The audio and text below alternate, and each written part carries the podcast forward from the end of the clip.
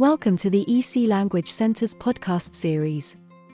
Here we teach you phrases that are in line with certain themes. You will hear first the sentence in your own language, then it will be repeated twice in English. This gives you a chance to repeat the phrase and have a bit of practice. There are 10 phrases in each episode.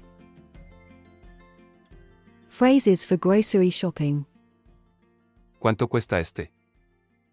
How much is this? How much is this? ¿Cuánto cuestan estos? How much are these?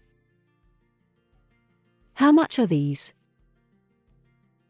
¿Esto es vegano o es vegetariano? Is this vegan vegetarian?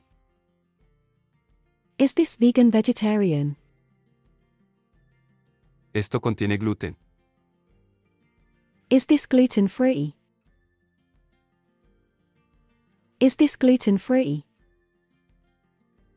¿Esto es sin lactosa? Is this lactose free? Is this lactose free? ¿Dónde lo pago? Where do I pay? Where do I pay? ¿Aceptas tarjeta? Do you take cards? Do you take cards? Quisiera una bolsa por favor. I would like a bag, please. I would like a bag, please. ¿Ofrecen entrega? Do you offer delivery? Do you offer delivery?